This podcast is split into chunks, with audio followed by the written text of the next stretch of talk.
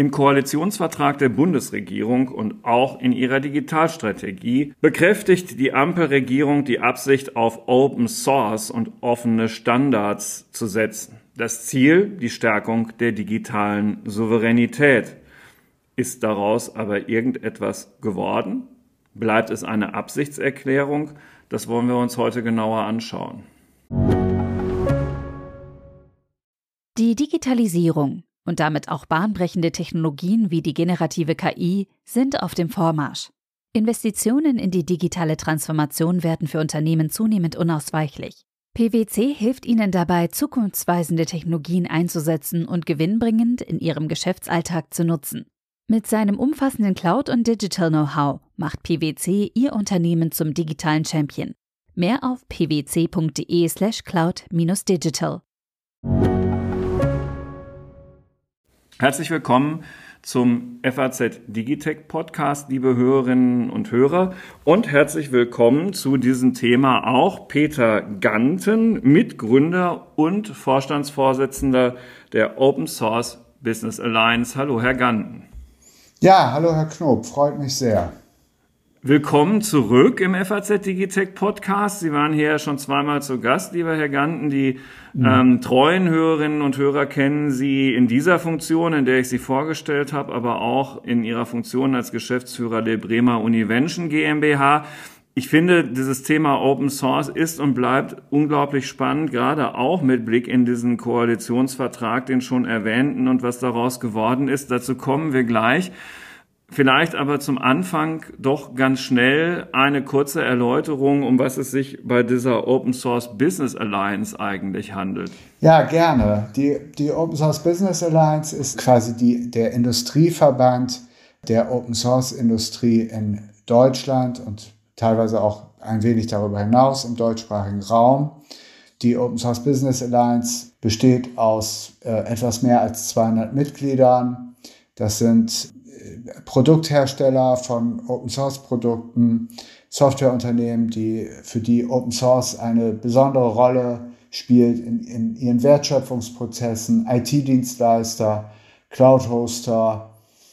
Ja, einige Namen sind sicherlich bekannt, die Deutsche Telekom, Ionos, Plus-Server bei den Cloud-Hostern, SUSE oder Red Hat kennen viele als Linux-Distributoren und viele auch mittelgroße äh, IT-Dienstleister, die mit Open Source Software Projekte in der Wirtschaft und im, in der öffentlichen Hand durchführen.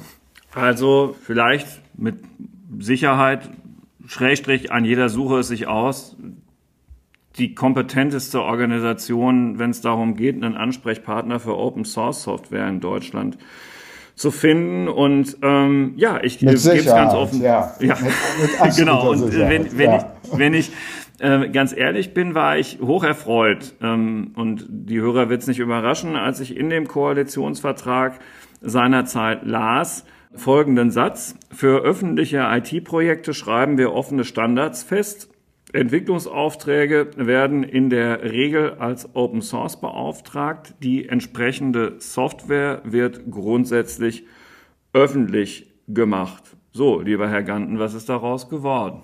Also erstmal waren wir darüber auch hoch erfreut und äh, haben das auch als ein Ergebnis langjähriger Prozesse, Erkenntnisprozesse in der Politik und auch äh, der Erkenntnis, dass also das Thema Interoperabilität, äh, Gestaltungsfähigkeit im Digitalen, aber auch Kontrollfähigkeit im Digitalen, dass man alles so auch mit unter dem Begriff digitaler Souveränität zusammenfasst, dass das hier wirklich aufgegriffen worden ist. Es hat auch eine Reihe von Initiativen äh, der Regierung gegeben oder gibt eine, eine Reihe von Initiativen. Es hat ja auch in der Digitalstrategie, Sie haben es gesagt, ist das nochmal bekräftigt worden, dass digitale Souveränität und Open Source Software eine zentrale Rolle spielen äh, sollen. Es hat ähm, danach den äh, Sovereign Tech Fund, äh, der ist im letzten Jahr gestartet worden und hat gerade äh, die, die, die nächste Runde jetzt begonnen, die nächste Runde von Förderung unter der Schirmherrschaft des BMWK, also des Wirtschafts- und Klimaministeriums. Es gibt ein Projekt, in das äh, der Bund eingestiegen ist, äh, einen souveränen Verwaltungsarbeitsplatz zu entwickeln, also letztlich eine Alternative zu Produkten wie Microsoft 365 oder Google G Suite für die öffentliche Verwaltung. Und es gibt die Initiative ähm, mit einem Zentrum für digitale Souveränität, ähm, eine, eine, ja, letztlich eine GmbH des Bundes und der Länder äh, zu gründen. Das ist auch im letzten Jahr gegründet worden. Allerdings geht es ja nicht so schnell voran, wie wir uns das teilweise wünschen. Können wir vielleicht auch nochmal drüber sprechen. Was also die verschiedenen ähm, äh, Initiativen und Aktivitäten um den Einsatz von Open Source Software und die Stärkung der digitalen Souveränität der Verwaltung von Bund und Ländern und teilweise auch von Kommunen äh, koordinieren soll und letztlich auch eine Kompetenzstelle oder so eine Stelle, eine, eine, eine Art Trusted Advisor in der öffentlichen Verwaltung ähm, zur Verfügung oder darstellen soll. Also diese, das sind mal so drei Leuchtturmprojekte, die gestartet worden sind. Das klingt jetzt aber alles irgendwie besser, als es also als es ist. Also es, ja, es klingt genau. jetzt so viel, aber tatsächlich ähm, ist es ja nicht eine einzige konkrete Initiative, wo man äh, der, einer Umsetzung näher kommt, etwas in der Fläche zu präsentieren, oder? Ja, ganz so hart wäre ich jetzt vielleicht nicht. Hm. Also insbesondere mit dem Projekt Souveräner Verwaltungsarbeitsplatz äh, ist es so, dass man hier schon auch erhebliche Schritte nach vorne gemacht hat, dass es auch ähm, äh, Angebote gibt, äh, diesen souveränen Verwaltungsarbeitsplatz zu nutzen, dass es, also, dass es Pilotanwenderorganisationen gibt, die auch sagen, wir sind damit hoch zufrieden, wir wollen das gerne in größerem Maße einsetzen. Das ist sehr gut. Und auf der anderen Seite ist es natürlich so, dass wenn wir uns die gesamte Digitalisierung äh, der Verwaltung angucken, dass da äh, also der bevorzugte Einsatz von Open Source Software noch lange nicht die Verankerung äh, und die Umsetzung findet, die wir, die wir uns wünschen und die wir aus meiner Sicht auch wirklich brauchen, um hier endlich mal zu mehr Agilität und zu mehr Geschwindigkeit und zu besserer Interoperabilität zu kommen. Hm. Nun haben Sie von der Open Source Business Alliance ein Gutachten in Auftrag gegeben, nicht irgendeins, ein juristisches Gutachten, das spezifische Vorschläge macht, welche Hebel in Frage kommen, um diesem Ziel näher zu kommen. Darüber wollen wir heute auch reden. Mhm. Ähm, aber bevor wir das tun, ähm, gehe ich jetzt noch mal mit Ihnen und den Hörerinnen und Hörern ein bis zwei Schritte zurück. Was ist Open Source Software denn überhaupt? Ja, also bei der meisten Software ist es so, dass technisch ein Programmierer Programmcode, das ist Text, den man als Programmierer lesen und verstehen und verändern kann, schreibt. Und dieser Programmcode wird von einem sogenannten Compiler in Maschinen ausführbaren Code übersetzt, also in, in Code, der dann von dem Prozessor eines Computers ausgeführt werden kann. Und diesen maschinenausführbaren Code, den versteht also praktisch niemand und der ist auch nicht einfach zu verändern. Und normalerweise bei sogenannter proprietärer Software ist es oft so, dass an die Anwenderorganisationen nur der maschinenausführbare Code geliefert wird. Das heißt, derjenige, der den Programmcode bekommt, hat überhaupt gar keine Möglichkeit zu verstehen, was der Code tut. Ähm, und er hat auch vor allem keine Möglichkeit, das, den, diesen Code zu verändern. Und daran unterscheidet sich Open Source Software. Ähm, sie ist mit bestimmten Rechten verbunden. Da gibt es auch eine, eine, relativ eindeutig klare Definition, äh, die sogenannte Open Source Definition, der OSI, ähm, für die besagt, also der, die Software wird mit dem Programmcode geliefert. Der, die Anwender haben das Recht, den Programmcode zu lesen, zu verstehen, ihn zu ändern und sie haben auch das Recht, den Code in veränderter oder in unveränderter Form an Dritte weiterzugeben. Und das ist dann schon ein auch gewaltiger Unterschied zu proprietärer Software. Man muss also letztlich äh, nicht befürchten, dass ähm, ein Hersteller äh, eine Software einfach einstellt und es überhaupt gar keine Möglichkeit mehr gibt, sie sicher zu halten und weiter zu betreiben.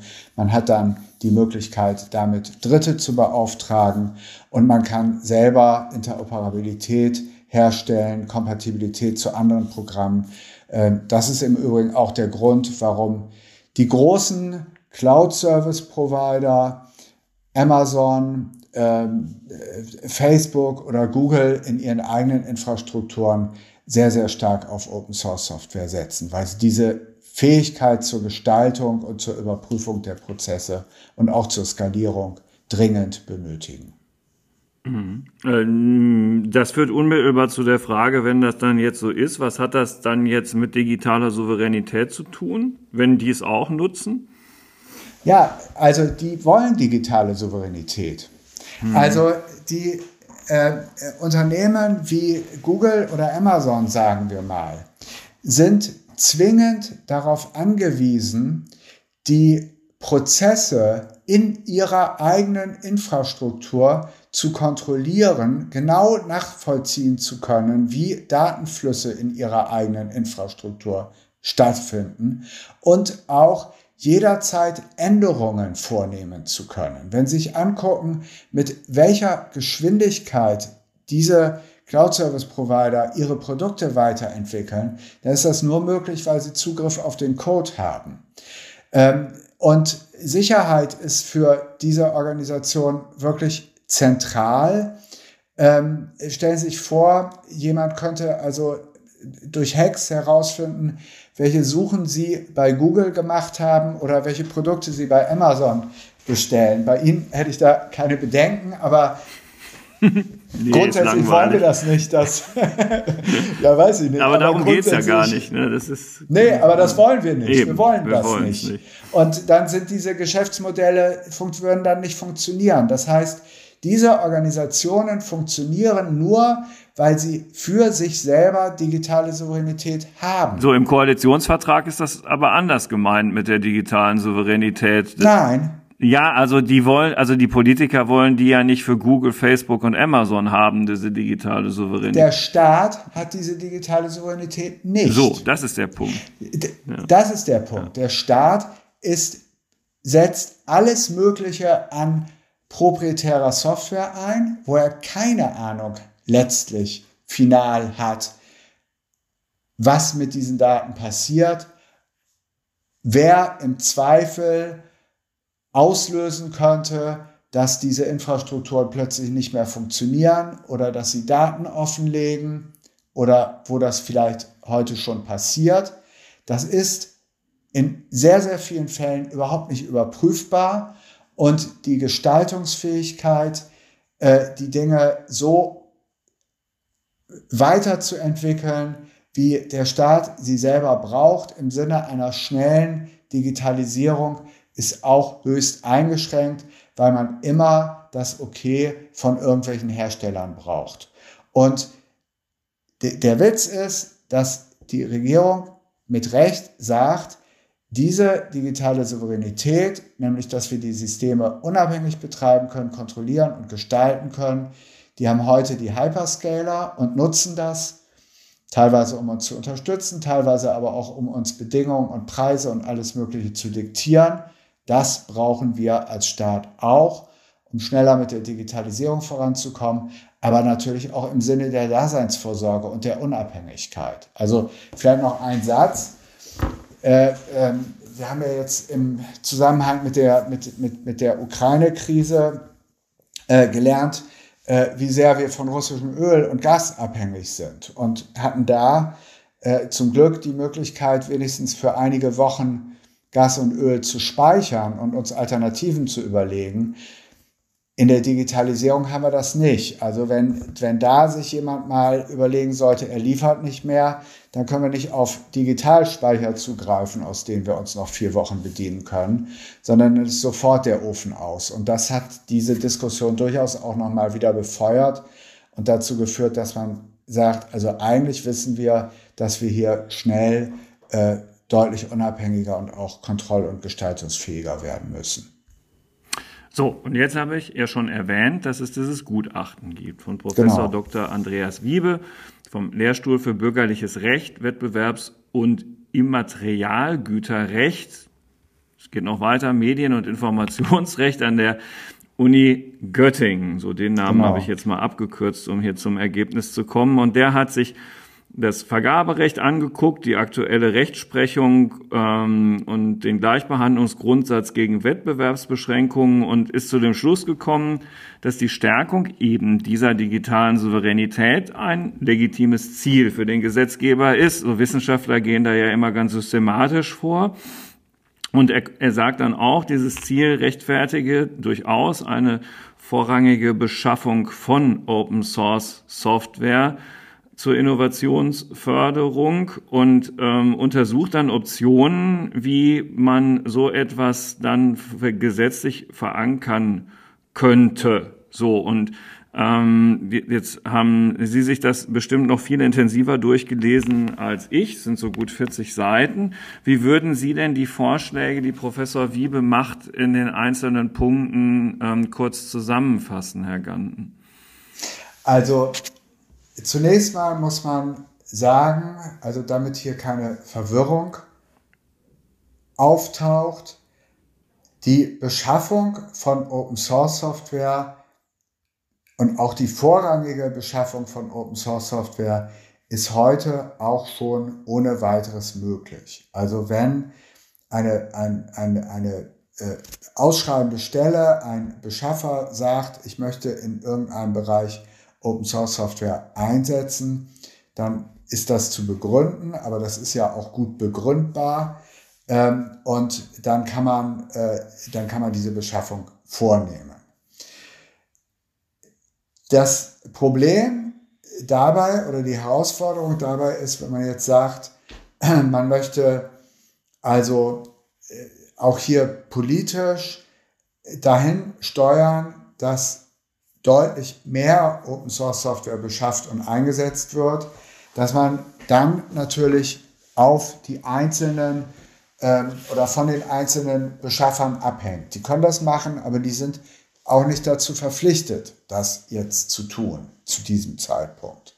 Und dann ist es genauso wie, wie bei anderen Themen, wo man sagt, also man möchte keine Produkte kaufen, wo in, der Produktion Kinderarbeit eine Rolle gespielt hat oder Abholzung von Regenwald oder ähnliche Dinge. Das kann man in Ausschreibung tun. Solange es keine gesetzliche Regelung gibt, muss man das aber nicht. Und das Ziel hier ist also, dass wir uns, dass wir mal untersuchen lassen wollten, kann man das denn gesetzlich überhaupt regeln? Und wie könnte es geregelt werden? Und ähm, äh, da gibt es immer so diesen, diesen Vorbehalt, dass also gesagt wird, naja, ähm, also es muss ja Wettbewerbsgleichheit stehen, äh, geben. Es gibt diesen Paragraph 97 äh, GWB, äh, Gesetz äh, gegen äh, unlauteren Wettbewerb, der sagt, also da müssen alle die gleiche Chance haben und Jetzt hat der eine eben Open Source Software und der andere hat proprietäre Software und die müssen auch trotzdem die gleiche Chance haben. Und äh, das, damit muss man sich mal auseinandersetzen. Ich selber finde diese Argumentation nicht tragfähig, ähm, denn wer Open Source Software beschafft, der bekommt ja auch etwas anderes. Der bekommt ja auch, äh, der, der bekommt ja andere Rechte.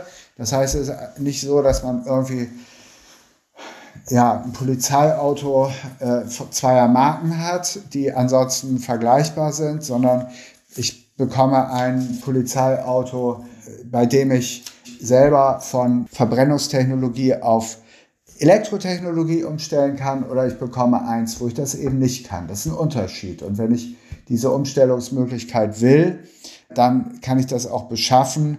Und wir sagen ja auch nicht, Software, die günstig ist und Software, die teuer ist, müssen in Beschaffung genau die gleiche Chance haben, sondern das, die, die, die Eigenschaften und die Konditionen sollen ja eine Rolle spielen. Und das hat man sich angeguckt. Es gibt auch, ähm, äh, es gibt auch einige Länder, die schon entsprechende Regulierungen vorgenommen haben, Schleswig-Holstein, Thüringen und äh, Baden-Württemberg beispielsweise. Und äh, äh, da ist eben untersucht worden, inwieweit das jetzt auch vom Bund an, äh, gemacht werden kann. Und das Ergebnis ist, es gibt also eine ganze Reihe unterschiedlicher ähm, Verfahren. Eine gute Möglichkeit könnte sein, also einmal in der Vergabeverordnung zu sagen, also ähm, die, die Beschaffungen müssen immer so gestaltet sein, dass Open Source Software der, der, der Vorzug gegeben werden soll.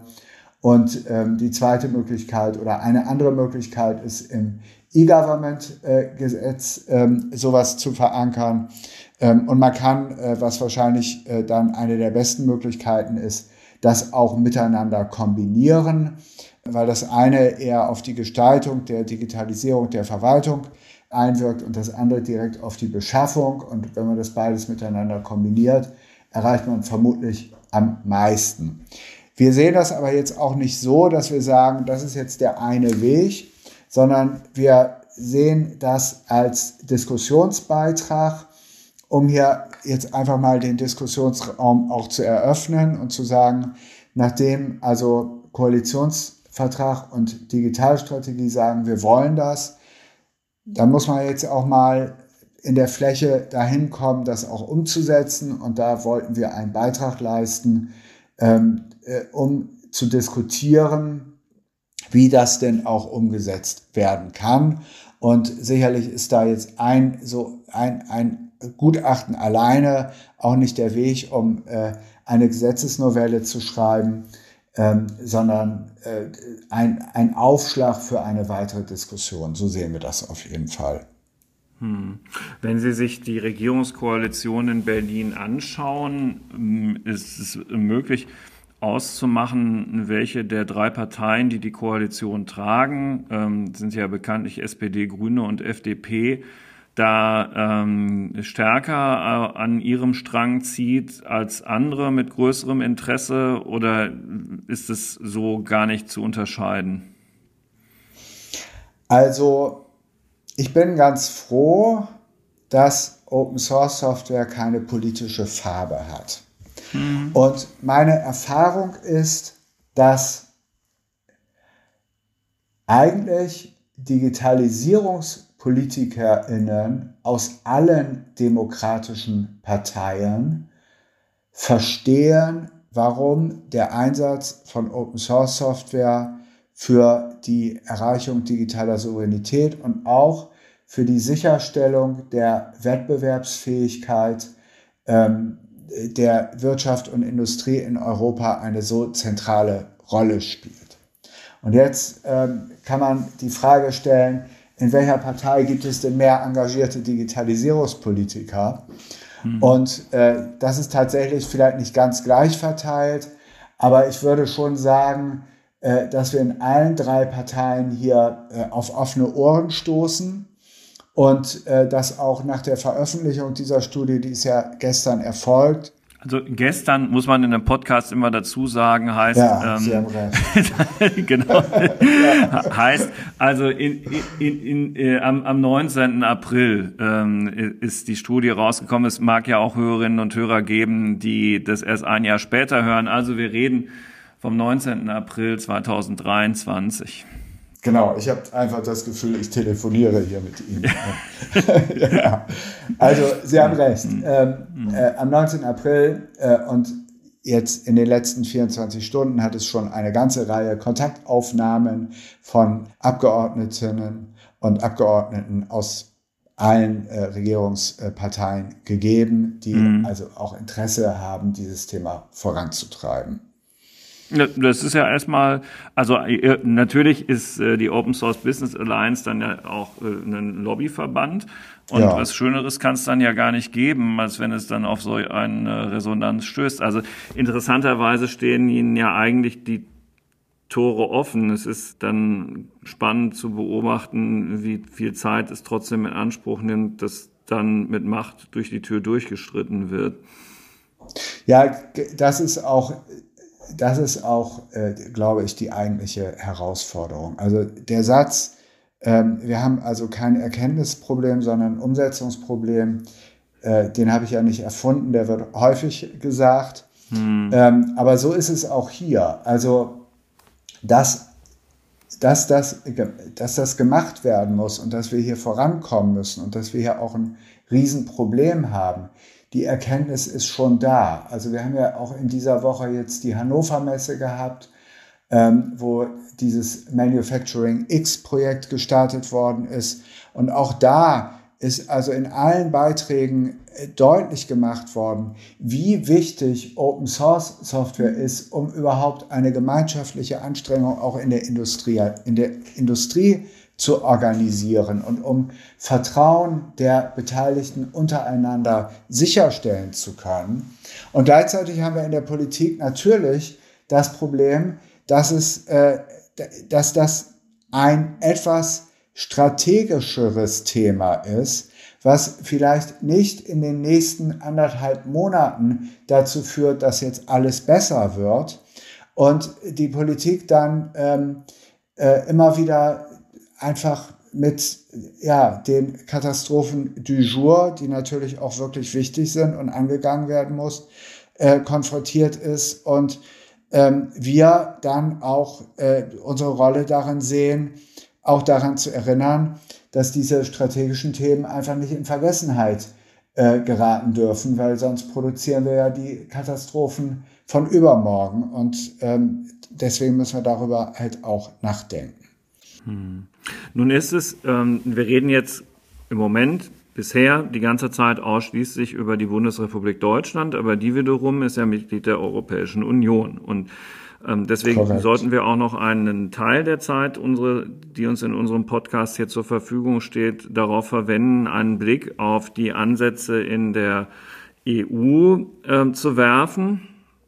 Und auch dort gibt es eine Open Source Software Strategy im Rahmen der EU Digitalstrategie. Und da steht drin, dass in einer Zeitspanne 2020, 2023, die geht ja jetzt eigentlich schon zu Ende, die Dienste ja. innerhalb der Kommission auf Open Source Software umgestellt werden, um die digitale Autonomie zu fördern und so weiter. So, und äh, auch das liest sich alles prima und entspricht auch genau dem, was Sie im Zweifel äh, als Lobbyverband in diese Vorlage reinschreiben würden. Und ähm, auch da stellt sich jetzt aber analog die Frage im größeren Maßstab, und ich befürchte oder ahne schon, wie die Antwort ausfällt, ähm, wie, wie man denn auf EU-Ebene mit diesen ganzen Dingen vorankommt? Also erstmal haben Sie recht, dass auch auf der EU-Ebene erkannt worden ist, dass man hier ein Problem hat. Es hat ähm, auch hier eine sehr umfangreiche Studie gegeben, die die EU beauftragt hat, die ich meine äh, 20, Ende 2021 schon veröffentlicht worden ist, ähm, die der EU auch klar vorrechnet, welchen volkswirtschaftlichen Impact ähm, äh, Open Source Software hat. Und ähm, da ist also, äh, glaube ich, äh, also die Gleichung dann am Ende gemacht worden. Ein Euro, der in Open Source Software investiert wird, führt zu einer Steigerung des äh, EU-weiten Bruttosozialproduktes um sechs Euro. Also das ist wirklich relevant. Ähm, auch da gibt es das Erkenntnisproblem, auch da, äh, da gibt es die Erkenntnis, nicht das Erkenntnisproblem. Auch da hat es äh, Maßnahmen gegeben. Äh, es gibt beispielsweise ein Open Source Program Office äh, der EU, das die äh, äh, verschiedenen äh, Aktivitäten da koordinieren soll. Es gibt auch in einigen Bereichen Ausschreibungen, wo Open Source Software für Teile, Teilfunktionalitäten der Infrastruktur der EU eingesetzt werden. Aber auch hier das Open Source Program Office ist äh, personell, äh, ich kenne die genaue Zahl der Mitarbeitenden da nicht, aber sie ist einstellig. Äh, und das ist natürlich im, äh, einstellig. einstellig, ja. Das ist natürlich im, im Verhältnis zu, zu dem Moloch der EU-Administration ist das ein Witz. Und äh, selbst wenn man da wirklich gute, engagierte Leute hat, können die nur sehr begrenzt und pointiert etwas bewirken. Das sind gute Leute, die bewirken auch was, aber es ist alles doch im Moment noch zu langsam äh, und auch nicht genug. Und dann ist die Frage, ob man am Ende da wirklich in die richtige Richtung kommt. Also da muss mehr geschehen. Lieber Herr Ganten, jetzt habe ich das ist ja alles so ein bisschen, also ich hoch, erstens ist es hochinteressant, wie ich finde, und hoffentlich auch die Hörerinnen und Hörer. Zum anderen ist es alles so ein bisschen ambivalent. Warum? ähm, ja, weil ähm, dieses Just Do It, um einen Werbespruch eines großen ähm, äh, Sportartikelherstellers ja. zu zitieren, ist irgendwie steht so im Raum. Ja. Aber ich habe jetzt auch noch eine Frage, äh, die wir im Vorgespräch überhaupt nicht touchiert haben und sie aber auch nicht aus der Fassung bringt, die mir tatsächlich, während ich Ihnen zuhörte, eingefallen ist. Also, wenn man jetzt weiß, dass, und Sie haben das ja auch schon gesagt, äh, implizit und explizit, dass so ziemlich alle gegenwärtigen Innovationsschübe in den Bereichen Cloud, Big Data, mhm. Netztechnologien, künstliche Intelligenz, Deep Learning, Blockchain, Internet der Dinge und so weiter von freier Software, also Open Source Software, in einem kollaborativen Ansatz getragen werden und um daran halt auch nochmal die Bedeutung derselben ähm, auch an dieser Stelle nochmal festzumachen, mhm. dann stolpert man halt eben, wenn man ähm, sich das vergegenwärtigt und aufzählt, nicht nur über Begriffe, die hier im Digitech Podcast auch permanent äh, Themen hergeben, sondern eben auch über diesen Punkt künstliche Intelligenz. So. Mhm. Und dann ähm, äh, braucht man nur noch einen kleinen weiteren Gedankenschritt und man ist bei ChatGPT und dann fällt mhm. einem, also in dem Fall mir, nämlich eben beim Zuhören ein, hm, das, was bei ChatGPT gerne ja so in der breiten Öffentlichkeit übersehen wird, weil alle nur darüber reden, wie toll das Ding, ich lasse es jetzt mal beim Wort toll, Texte schreiben kann, um Fragen zu beantworten also nach meinem laienhaften Gefühl kann das Ding noch viel besser programmieren. Mhm. Äh, und und äh, jetzt habe ich tatsächlich eine Lernfrage, weil ich weiß es einfach nicht. Wenn ich äh, Dinge jetzt von ChatGPT programmieren lasse, ähm, wem gehört eigentlich der Code und inwiefern ähm, äh, hat das eine Beziehung oder ist es eine Herausforderung zum Thema freie Software? Mhm. Äh, ja, ist echt, echt eine extrem spannende Frage. Darüber wird, glaube ich, also ich glaube, die ist, das ist noch nicht zu Ende diskutiert. Ist noch nicht mhm. zu Ende diskutiert. Die Geschäftsmodelle derjenigen, die solche KI-Algorithmen zur Erstellung von Programmcode äh, anbieten, die müssen natürlich beinhalten, dass das Ergebnis am Ende äh, der Anwenderin oder dem Anwender gehört. Ähm, Wer das ja schon länger macht, ist ja auch GitHub mit dem, mit dem Copilot. Äh, das ist ja auch so ein code-generierendes Instrument, also Microsoft dann im Ende. Mhm. Und ich meine zumindest, dass wenn man da einen kommerziellen Account hat, äh, das auch zugesichert ist. Ich habe es aber nicht nachgeguckt. Ich würde mhm. aber davon ja, ich ausgehen. Glaub, tatsächlich so ist es, ja. Mhm. Ja, ja, genau. Und mhm. ähm, trotzdem stellt sich die Frage, das, das Thema ist ja genauso wie bei, bei Gemälden oder bei Musik, wo das ja auch ja. diskutiert Ja, oder bei unseren Texten, die wir schreiben. Oder bei oder schreiben lassen. Journalisten, also bei allen, die irgendwie was Kreatives ja. erzeugen und dann kommt die KI und äh, dann, dann, dann kann ich sagen, mal mir doch mal hier ein Bild von meinem Zimmer, so wie Van Gogh das gemalt hätte. Und dann könnten die Erben, wenn das, wenn, wenn das ähm, Urheberrecht dann noch gelten würde bei Van Gogh, äh, könnten die Erben sagen, aber die wäre ja nie im Leben darauf gekommen, wenn sie sich nicht die ganzen Van Gogh-Bilder genau, angeguckt hätte. Genau. Und wem gehört das denn jetzt? Und wem gehört das denn jetzt? Und ähm, dann muss der Anbieter äh, dieser KI, der muss das letztlich dann klären und auch ausfechten. Ähm, und das ist bei Programmcode genauso. Also Programmcode ist ja im, im Kern auch ein, das, das Produkt eines kreativen Prozesses von Menschen. Und äh, die KI nimmt Programmcode, äh, lernt daraus und ist dann sehr, sehr gut in der Lage äh, oder immer besser in der Lage, diesen kreativen Prozess irgendwie nachzubilden, so dass er fast gar nicht mehr zu unterscheiden ist von dem echten kreativen Prozess.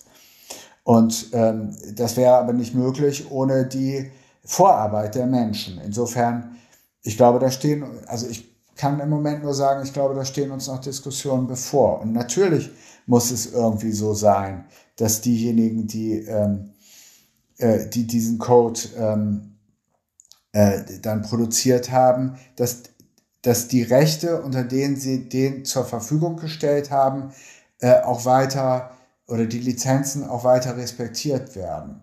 Und da, das fällt mir jetzt ein, wo wir darüber reden, ähm, ist natürlich bei Open Source Software auch noch ein ganz, ein ganz spannender Moment. Ähm, die KI, die, die Programmcode generiert, lernt ja im Wesentlichen mit Hilfe von Open Source Software, weil die eben im Internet überall verfügbar ist und äh, gelesen werden kann von KI-Algorithmen. Jetzt ist es aber so, dass viele Open Source Lizenzen nicht nur die Rechte beinhalten, die ich am Anfang dieses Podcasts erwähnt habe, also dass man verändern kann, sie enthalten auch bestimmte Verpflichtungen. Und eine dieser Verpflichtungen ist nicht bei allen Open Source Lizenzen, aber bei manchen, äh, dass man die Ergebnisse dann auch unter der gleichen Lizenz zur Verfügung stellen muss. Also wenn ich ein Programm nehme, das eine solche Lizenz ist die GPL, äh, die, das unter dieser GPL Open Source Lizenz steht und dieses Programm verändere oder damit etwas Neues schaffe und das dann an jemanden anderen gebe, dann sagt die GPL, kannst du machen, aber nur unter der Bedingung, dass der, an den du es gibst, auch diese Rechte bekommt. Und wenn jetzt künstliche Intelligenz mit Hilfe dieser Programme Programmcode generiert, dann darf der Anbieter vielleicht gar nicht dem Anwender das Recht geben, daraus dann proprietäre Software zu machen. Aber ich glaube, da ich bin jetzt selber auch kein Jurist, ähm, mhm da, da, kommen noch, da kommen noch echt spannende Diskussionen. Das hört sich schon jetzt so an und ähm, das ist immer gut, wenn es einem gelingt, am Ende eines Podcasts dann noch so eine kleine überraschende Note zu setzen, die das ähm, Durchhalten bis zum Ende belohnt, ähm, weil ich denke, das ist auch für den einen oder anderen Hörer Food for Thought. Wie überhaupt äh, jedes Gespräch mit Ihnen, lieber Herr Ganten, in, ja. in, in, dem Fall ähm, in Ihrer Rolle als ähm, Vorstandsvorsitzender der Open Source Business Alliance mit Blick auf die Frage, wie man die Ziele im Koalitionsvertrag rund um die Förderung von Open Source und offenen Standards doch noch etwas stärker in Stein meißeln und in die Praxis umsetzen kann. Vielen Dank für Ihre Zeit, lieber Herr Ganten, und Ihnen, liebe Hörerinnen und Hörer, fürs Zuhören. Ich denke, in der kommenden Woche ist auch Alexander Armbruster wieder an der Co-Moderation beteiligt. Bis dahin hält sie unsere FAZ Digitech App auf dem Laufenden des Digitalgeschehens. Machen Sie es gut. Bis bald. Tschüss. Tschüss.